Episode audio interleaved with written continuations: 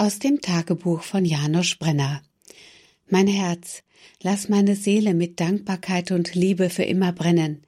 Ich bitte dich demütig, lass mich die Erkenntnisse, welche du mir gegeben hast, treu aufschreiben, dass ich sie immer wieder lesen kann und mit neuem Schwung an die Verwirklichung herangehen kann.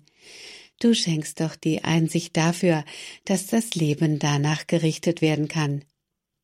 Gott sei Dank, dass dieser begnadete junge Geistliche einen Schatz in Form eines Tagebuches hinterlassen hat.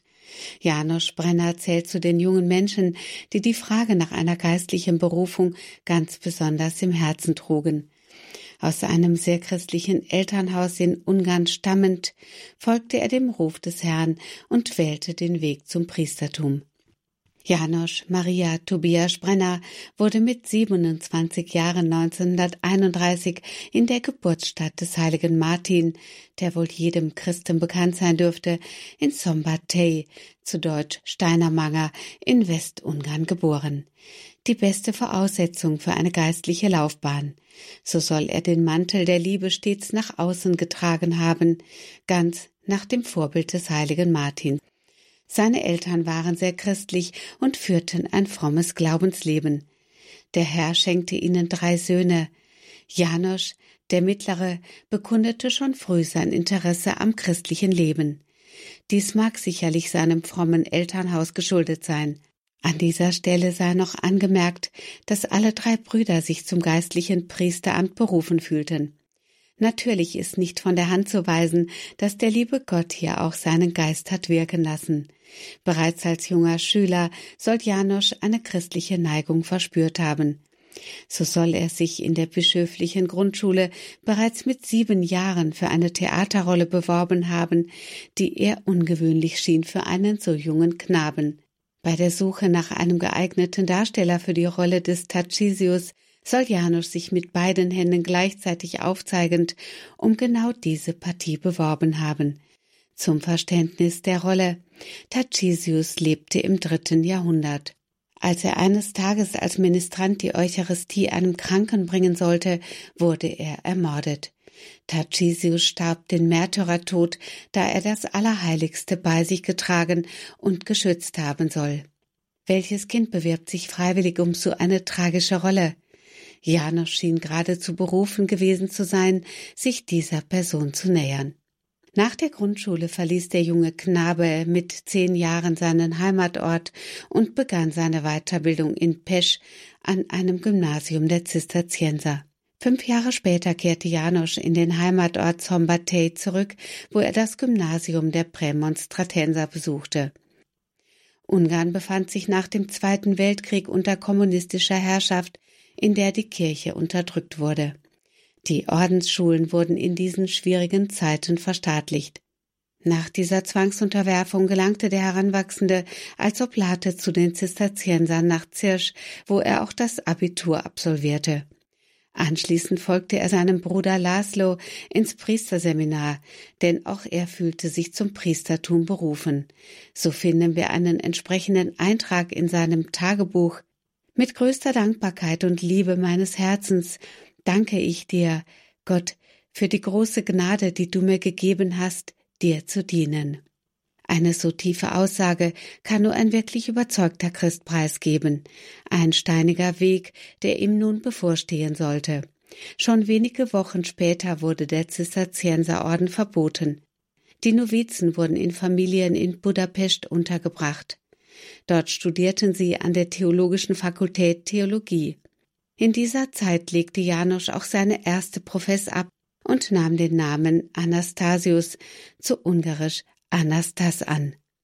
Der Name stammt aus dem Griechischen und bedeutet der Auferstandene. Doch auch die theologische Fakultät wurde aus der Universität ausgegliedert.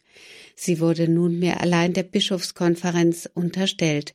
Durch die politische Situation wurde sein Studium jedoch immer wieder unterbrochen. Letztendlich wurde Brenner in der Kathedrale von Szombathely am 19. Juni 1955 zum Priester geweiht. Die Primizfeier fand in der Kirche St. Norbert in seinem Heimatort statt. Als Weihespruch wählte er die Worte des heiligen Paulus Denen, die Gott lieben, gereicht alles zum Guten.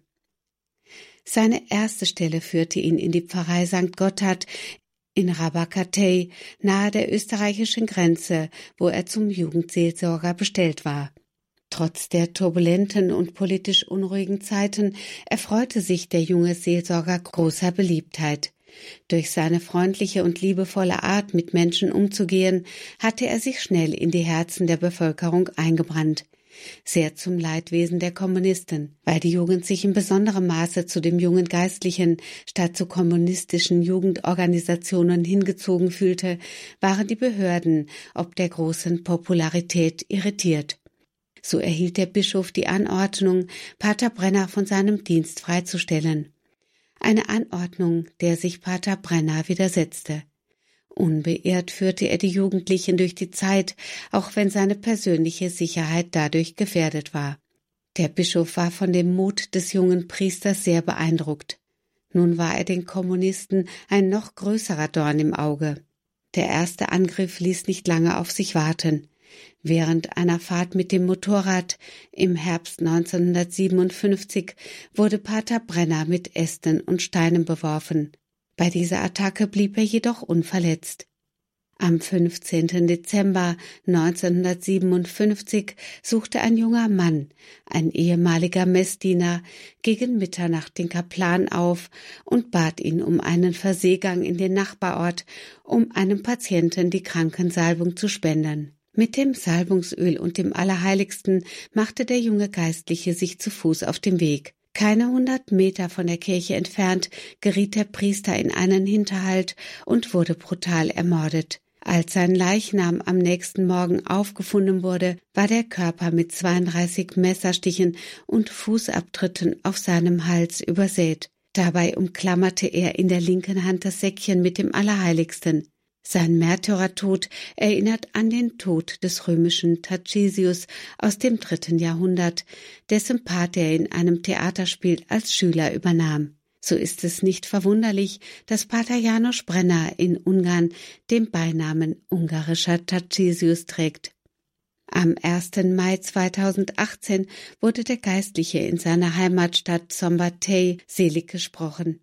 In seinem Tagebuch finden wir einen Eintrag, der da lautet Mein größter Wunsch ist es, heilig zu werden, ein heiliges Leben zu führen und andere zu heiligen. Hochheiliges Herz Jesu, sei du in mir. Ein Priester, der sich berufen fühlte, junge Menschen in dunkler Zeit an das Evangelium heranzuführen, den dürfen auch wir heute um Fürsprache bitten.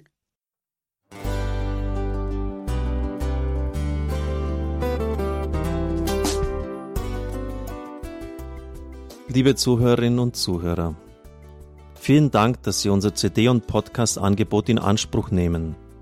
Wir freuen uns, dass unsere Sendungen auf diese Weise verbreitet werden. Dieser Dienst ist für Sie kostenlos. Für uns ist er allerdings mit einem nicht unerheblichen finanziellen Aufwand verbunden. Deshalb sind wir für jede Spende dankbar. Alle Bankverbindungen unserer Spendenkontos können Sie über unsere Homepage horeb.org unter dem Menüpunkt Spenden einsehen. Dort besteht auch die Möglichkeit, online zu spenden. Natürlich nach den neuesten Sicherheitsstandards. Sie können diese Informationen auch bei unserem Hörerservice unter der Telefonnummer 08328 921 110 erfragen. Ich wiederhole die Rufnummer 08328 921 110. Vergelt's Gott für Ihre Unterstützung. Ihr Pfarrer Kocher.